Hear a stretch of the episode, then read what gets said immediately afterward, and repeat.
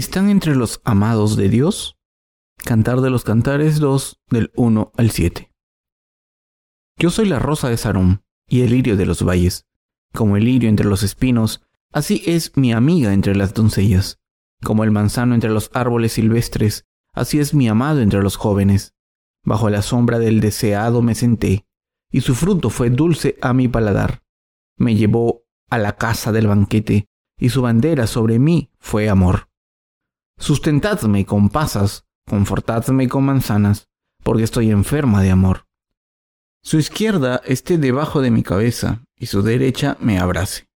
Yo os conjuro, oh doncellas de Jerusalén, por los corzos y por las siervas del campo, que no despertéis ni hagáis velar al amor hasta que quiera. Empecemos leyendo Cantar de los Cantares 2 del 1 al 2. Yo soy la rosa de Sarón y el lirio de los valles. Como el lirio entre los espinos, así es mi amiga entre las doncellas. ¿Cuál es el objeto del amor del que habla nuestro Señor? La persona amada se refiere a los obreros de Dios que trabajan en su viña. Somos los amados de Dios. Los versículos que hemos leído están hablando de los verdaderos obreros de Dios, así que la manera apropiada de interpretar el pasaje de las Escrituras de hoy es leerlo como un diálogo entre el Señor y los obreros de Dios. Está escrito en el pasaje de las Escrituras de hoy que los santos de Dios y los obreros son objetos de su amor. La Biblia dice que, a los ojos de Dios, sus obreros son las rosas de Sarón y los lirios de los valles. Esto significa que, aunque los obreros de Dios sufran en sus vidas por su obra, el Evangelio se predica aún más por su sacrificio. Como sabemos, hay muchas personas que nacen en este mundo todos los días, pero entre estas personas están los obreros especiales de Dios que se han vestido de su amor especial. Sarón es un nombre geográfico que se refiere a un plano de Israel. Hay un himno titulado Jesús, la rosa de Sarón. Las flores que florecían en los campos y los valles de Sarón eran muy especiales. Por eso, Dios describió a sus obreros como las rosas y los lirios de Sarón. El significado espiritual es el siguiente. Nuestro Señor nos ama y creemos en el Evangelio del agua y el Espíritu que el Señor nos ha dado. Ahora estamos haciendo la obra de Dios. ¿Qué tipo de personas somos? Todos somos los que creemos en el Evangelio del agua y el Espíritu y estamos haciendo la obra de Dios y somos como rosas y lirios de Sarón ante el Señor. Así es como Dios nos ve a los que predicamos el Evangelio del agua y el Espíritu. Sin embargo, a veces podemos sentirnos vacíos en nuestros corazones. Podemos perder nuestros corazones en momentos así y podemos sentirnos desalentados por nuestras debilidades. Pero podemos renovar nuestras fuerzas cuando pensamos en el hecho de que Dios nos considera como rosas de Sarón y lirios de los valles. Como estamos predicando el Evangelio del agua y el Espíritu por todo el mundo, somos más hermosos a los ojos de Dios y estamos infinitamente agradecidos a Dios por escogernos como sus amados. Estamos llenos del amor del Señor porque Dios nos ha hecho objetos de su amor al salvarnos y escogernos a través del Evangelio del agua y el Espíritu. Así que no debemos olvidar el hecho de que somos los amados de Dios y debemos dejarnos animar por esto. Y Dios nos está diciendo a los que creemos en el Evangelio del agua y el Espíritu que nos ama a todos. Es absolutamente importante darnos cuenta de quiénes somos exactamente entendiendo que hemos sido escogidos por Dios y amados por Él. ¿Quiénes somos a los ojos de Dios? Aunque a menudo caigamos en la desesperación cuando vemos nuestras debilidades, por lo menos nos hemos convertido en los amados del Señor. Dios nos considera sus amados. Debemos darnos cuenta de esto claramente al llevar a cabo nuestras vidas de fe. Cuando pensamos en el amor de Dios y confiamos en Él, podemos sentir cómo nuestros corazones se vuelven cálidos. Aunque nuestra obra a veces no va bien y sufrimos como resultado, todavía estamos muy contentos porque estamos haciendo la obra del Señor en su presencia. Los justos que creemos en el Evangelio del agua y el Espíritu somos personas muy felices. Como creyentes del Evangelio del agua y el Espíritu, estamos muy agradecidos a Dios por habernos convertido en sus amados. Es maravilloso que Dios nos haya escogido como objetos de su amor especial y nos haya salvado a través del Evangelio del agua y el Espíritu. ¿Quiénes somos para merecer este amor? Lo recibimos por la gracia de Dios y no tenemos palabras suficientes para expresar lo agradecidos que estamos. Aunque creemos en el Evangelio del agua y el Espíritu todavía, hay muchas personas que se levantan en contra de la justicia de Dios. Hay tantas que es imposible contarlas. Es justo que las personas que no creen en la justicia de Dios sean condenadas por sus pecados y sean destruidas en los últimos días.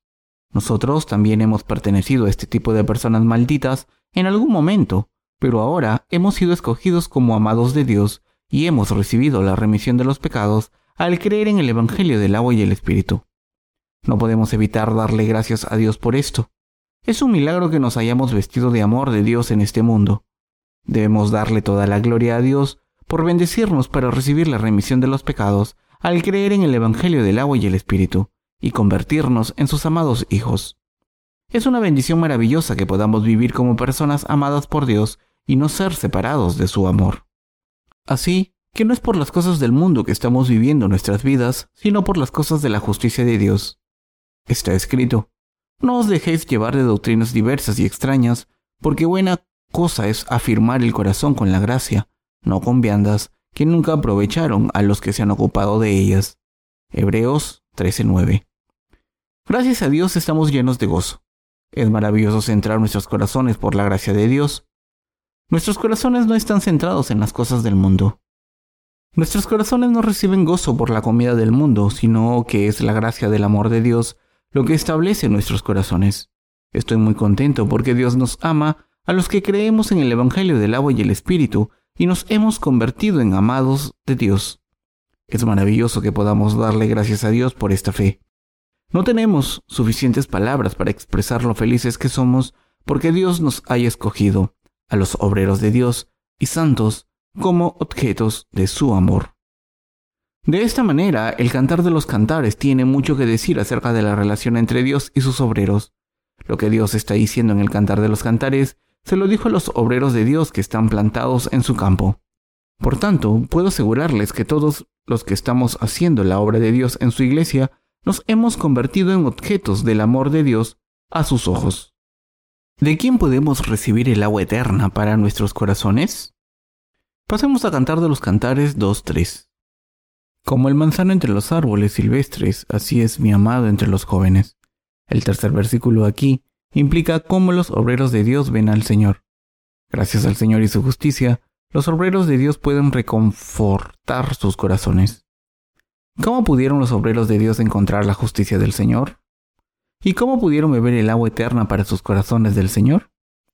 Pudimos beber el agua eterna ofrecida por el Señor porque creímos en el Evangelio del agua y el Espíritu de Dios.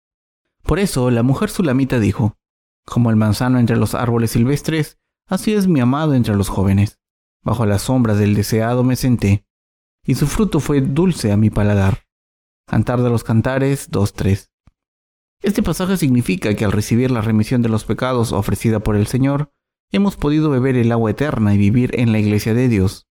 El Señor es quien nos da el agua eterna, y esto es gracias al Evangelio del agua y el Espíritu. ¿Qué tipo de fruto nos ha dado Dios a los justos que hacemos su obra? Les ha dado el fruto de la salvación.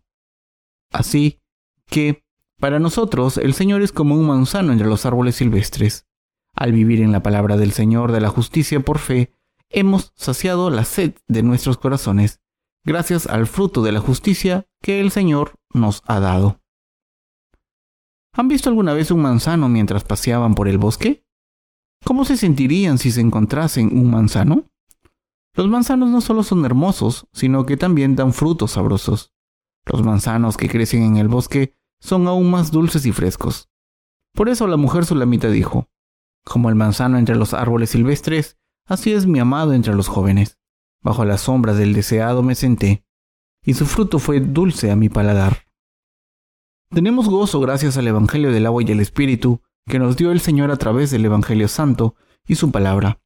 Mientras vivimos nuestras vidas en este mundo, podremos encontrar al Señor y recibir la remisión de los pecados a través del Evangelio del agua y el Espíritu. Y ahora estamos viviendo como los redimidos. Asimismo, estamos viviendo como obreros de Dios en su iglesia, y gracias al Señor podemos encontrar consuelo para nuestros corazones y nuestras vidas. De hecho, no tendríamos ningún gozo si no fuese por la justicia de nuestro Señor, Pero como el Señor nos ha dado la verdadera fe, hemos recibido la bendición de la vida eterna. Entonces, ¿quién es el Señor para todos los santos y obreros de Dios, tanto hombres como mujeres? Así que, para nosotros el Señor es como un manzano entre los árboles silvestres. El Señor es nuestro Salvador indispensable, como un oasis en el desierto. Es indispensable para nosotros y todos le necesitamos.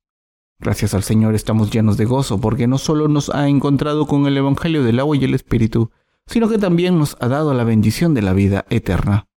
Nuestro Señor vino a buscarnos con el Evangelio del agua y el Espíritu, y gracias a esto podemos encontrar la justicia del Señor por fe.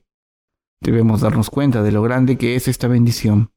El mundo está lleno de problemas y podemos tener muchas preocupaciones, pero debemos pensar en la justicia del Señor y el amor que nos ha dado, confiar en Él y vivir por fe de esta manera. No deberíamos pensar en nuestro Señor como alguien que simplemente nos pide que hagamos la obra de Dios. Si dejamos que nuestros pensamientos se extravíen, seremos arruinados en cuerpo y espíritu. Cuando nuestros pensamientos se extravían, podemos arrepentirnos de haber recibido la remisión de los pecados tan pronto o sentir que Dios nos pide demasiado al hacer su obra. El Señor no es alguien que simplemente nos obligue a trabajar sin ningún motivo. Por el contrario, el Señor nos está dando mucho trabajo que hacer para que nuestros corazones no se extravíen. Si no hacemos la obra de Dios, nuestros corazones se perderán y acabarán ahogados por los pensamientos de la carne. Por eso, es tan importante que sigamos haciendo la obra de Dios. De lo contrario, podríamos extraviarnos en nuestros pensamientos erróneos. ¿Quién es el Señor para nosotros? ¿Qué significa Él para nosotros? ¿Es nuestro amado? ¿Es de verdad la fuente de todas nuestras bendiciones? ¿O sienten que el Señor no es eso para ustedes? Cuando pensamos en el amor del Señor y su justicia detenidamente, nos sentimos obligados a darle gracias porque nos damos cuenta de lo que realmente significa para nosotros. De esta manera, debemos pensar en el amor del Señor y la justicia profundamente y darle gracias y gloria porque la merece. No sé cómo hacer más hincapié en esto. Al invitarnos a los creyentes del Evangelio del agua y el Espíritu a su banquete de la justicia, el Señor nos está vistiendo con su amor. No solo esto, sino que el Señor también nos está ofreciendo todo tipo de manjares en su banquete para que no podamos evitar darle gracias. Está escrito en el Cantar de los Cantares 2.4. Me llevó a la casa del banquete y su bandera sobre mí fue amor. Nuestro Señor es gozo para los justos y es nuestra fuerza es nuestro gozo, nuestra fuerza, nuestro poder, nuestra bendición y nuestro amor. Esto es lo que el Señor significa para nosotros. ¿No están de acuerdo? El Señor nos ha invitado al banquete del Evangelio del agua y el Espíritu y nos ha bendecido para que disfrutemos del amor de Dios todo lo que queramos. Cuando la Biblia dice que su bandera sobre mí fue amor, significa que el amor del Señor y su justicia son la fuente de nuestras fuerzas. En otras palabras, el amor justo del Señor es una gran bendición y una gran fuente de fuerzas para todos nosotros. Como el Señor nos amó, pudimos recibir su salvación de la justicia y gracias al amor del Señor, nuestras almas reciben muchas más fuerzas. Hemos sido salvados de nuestros pecados porque el Señor nos ama y por eso estamos tan agradecidos. Así que, cuando leemos la palabra de Dios podemos entender el amor del Señor y este amor nos da fuerzas. Y por eso nos hemos dado cuenta de lo que nuestro Señor quiere de nosotros. Como el Señor nos amó primero y sigue amándonos, no podemos evitar obedecer su voluntad por este amor. Por esta razón, precisamente estamos predicando el amor del Señor. Juan 3:16 Porque de tal manera amó Dios al mundo, que ha dado a su Hijo unigénito para que todo aquel que en él cree no se pierda, mas tenga vida eterna. Esto es lo que Dios nos dijo. Dios nos amó de verdad, y por este amor estamos predicando el Evangelio del agua y el Espíritu a todo el mundo.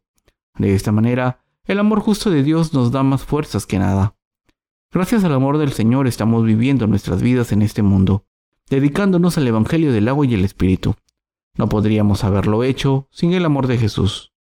Somos las esposas de Cristo. Aunque soy un hombre, espiritualmente hablando, soy una esposa de Jesucristo. Puede que se pregunten cómo puedo considerarme una esposa si soy un hombre, pero en realidad quien cree en el Evangelio del agua y el Espíritu es una esposa de Jesucristo. Cuando encontré la justicia del Señor estuve orgulloso del hecho de que soy la esposa de Cristo. Estoy seguro de que soy una esposa espiritual de Cristo. Esto se debe a que me he casado con Jesucristo espiritualmente. Así que no dudo que seamos las esposas amadas del Señor. De la misma manera en que una esposa encuentra fuerzas y gozo en el amor de su esposo, nosotros también encontramos nuestras fuerzas y gozo en Jesucristo, nuestro esposo. No tengo suficientes palabras para expresar lo agradecido que estoy porque el Señor nos ha hecho sus esposas. El Señor no solo nos ha dado sus bendiciones celestiales a los que creemos en el Evangelio del agua y el Espíritu, sino que nos ha bendecido para entrar y vivir en su reino. El Señor es nuestro consuelo. Pasemos a cantar de los cantares 2 del 5 al 6. Sustentadme con pasas, confortadme con manzanas, porque estoy enferma de amor. Su izquierda esté debajo de mi cabeza y su derecha me abrace. Encontramos consuelo en las cosas que nuestro Señor ha hecho por nosotros. De hecho, cuando los obreros de Dios sirven y predican el Evangelio del agua y el Espíritu, encuentran consuelo en sus corazones. Cuando predicamos el Evangelio del agua y el Espíritu, escuchamos esta palabra del Evangelio y escuchamos a nuestros hermanos y hermanas dando sus testimonios de salvación. Encontramos consuelo y apoyo. Nuestros corazones se encuentran mejor gracias al Señor. Nuestros corazones encuentran consuelo en lo que el Señor ha hecho por nosotros. Así es como nuestros corazones se renuevan y reciben fuerzas. Todo gracias a la obra del Señor. Recibimos consuelo por la remisión de nuestros pecados porque el Señor nos ha dado el Evangelio del agua y el Espíritu que constituye su justicia. El hecho de que hayamos recibido la remisión de los pecados del Señor nos da consuelo. Es un gran consuelo que nuestro Señor viniese a este mundo y eliminase todos nuestros pecados. El Evangelio del agua y el Espíritu. El Evangelio con que el Señor ha erradicado todos nuestros pecados es lo que consuela nuestros pecados. No podemos estar suficientemente agradecidos a Dios por esta maravillosa bendición. Cuando nuestros corazones están debilitados, debemos recordar que el Señor nos da fuerzas a través de la iglesia de Dios.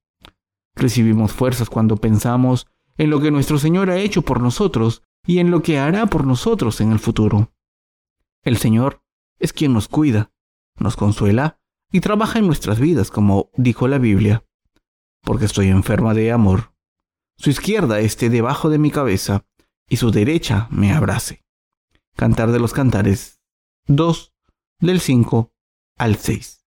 En resumen, gracias al amor del Señor podemos vivir nuestras vidas. Si no fuese por el amor del Señor, sería simplemente imposible vivir nuestras vidas. Aunque hayamos recibido la remisión de los pecados, no podemos vivir una vida justa si vivimos sin la ayuda del Señor. ¿Cuál es la relación entre el Señor y nosotros? es una relación definida por amor. Así es como Dios nos ama, y nosotros también le amamos mucho. Como los santos y siervos de Dios en su iglesia aman al Señor, el Señor también nos recibe en sus brazos y nos protege. Por eso es tan consolador para nuestros corazones leer el cantar de los cantares. Mientras hacemos la obra de Dios a veces nos sentimos como si las cosas no fuesen bien. No siempre sale todo bien cuando hacemos la obra de Dios, Tampoco es cierto que el resultado de nuestro trabajo siempre sea proporcional a nuestros esfuerzos, sin embargo debemos seguir haciendo la obra de Dios. Me siento cansado y estoy sufriendo. Pienso en el amor de Dios, manifestado en el cantar de los cantares. Siempre que hago eso, mis fuerzas se renuevan al recordar cómo el Señor me amó tanto, cómo sigue amándome tanto y cómo me amará siempre. Mi corazón se consuela cuando pienso en lo que el Señor ha hecho por mí y lo que cumplirá a través de la iglesia de Dios. El Señor es nuestra fuerza y su amor les da a nuestros corazones las fuerzas para seguir con nuestras vidas.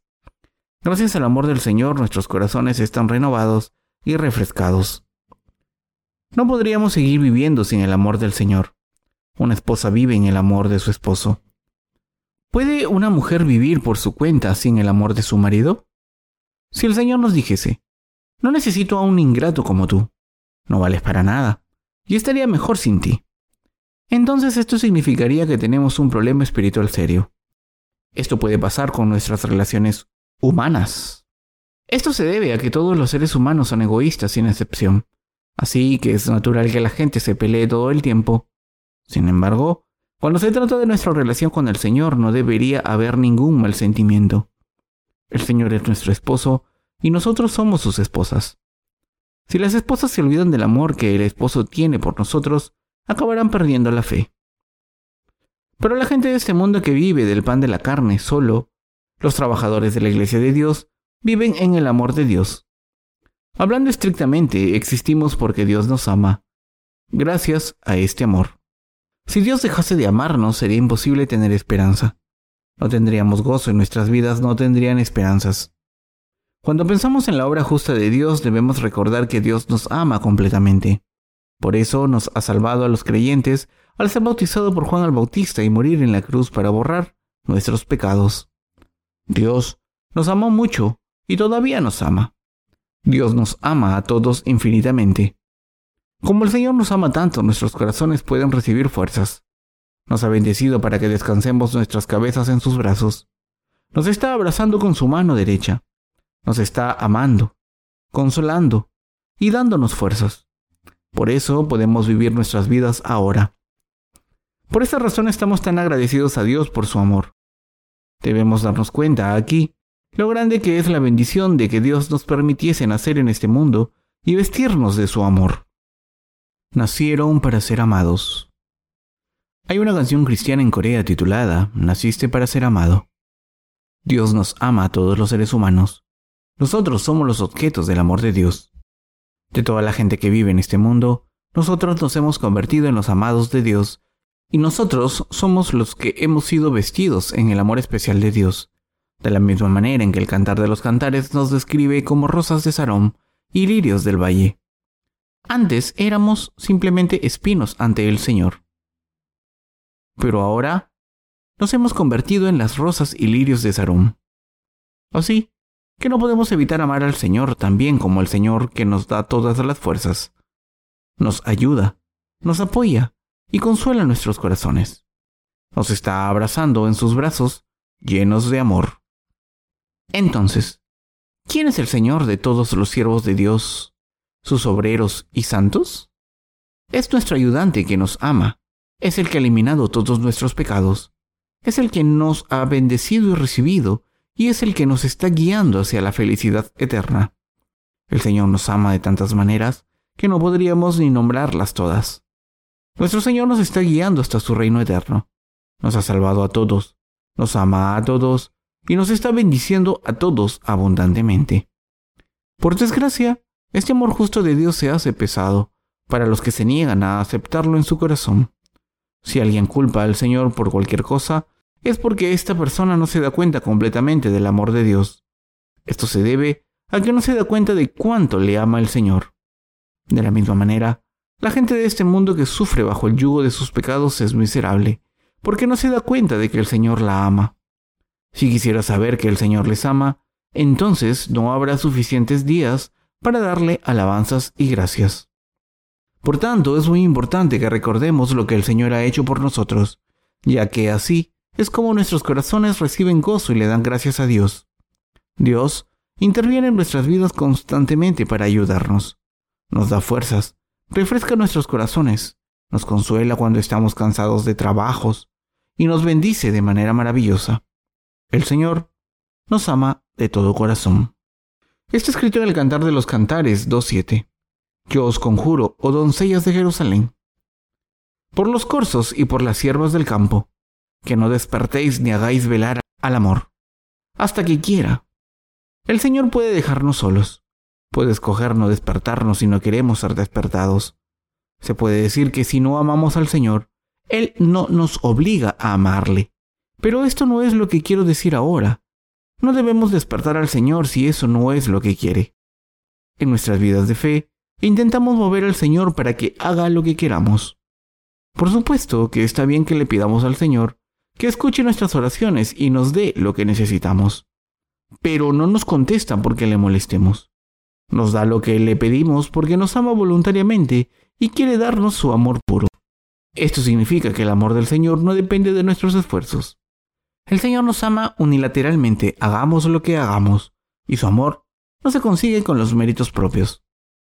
El Señor es quien nos amó primero. Como el Señor nos ama, nos hemos vestido de su amor. Los que están viviendo una vida de fe equivocada intentan hacer cosas por su cuenta para hacer que el Señor les ame. Pero esto está mal. ¿Puede alguien obligar al Señor a amarle? No, por supuesto que no. No podemos hacer esto por nuestra cuenta, pero el Señor nos ama si nos ama primero. Si el Señor nos amase para que le dejásemos en paz, esto no sería amor verdadero. El Señor nos ama porque le resultamos dignos de amor y hermosos. Solo porque nos ama de esta manera podemos encontrar el amor verdadero. Por supuesto que debemos ser objetos del amor del Señor. Estrictamente hablando, en el amor unilateral del Señor está el amor verdadero. No debemos hacer nada por nuestra cuenta para obtener este amor por nuestros esfuerzos. Para terminar este sermón, quiero repetir que somos amados por el Señor, porque Él nos quiere amar. Nos hemos vestido de su amor, porque el Señor nos ama, y así es como somos tan valiosos para Él. No solo somos preciosos para el Señor, sino que seguimos siendo amados por Él. El Señor nos ama infinitamente. Somos los amados de Dios para siempre. Recuerden esto cuando estén confundidos por su identidad. Recuerden que todos los santos de la Iglesia de Dios y todos los obreros que hacen la obra de Dios son sus amados. Así que debemos darnos cuenta de quiénes somos, entender el amor del Señor, saber que Dios nos ama a todos los que servimos al Evangelio en la Iglesia y vivir por fe en este amor del Señor. Esta tarde seguiremos en el versículo 8. Amén.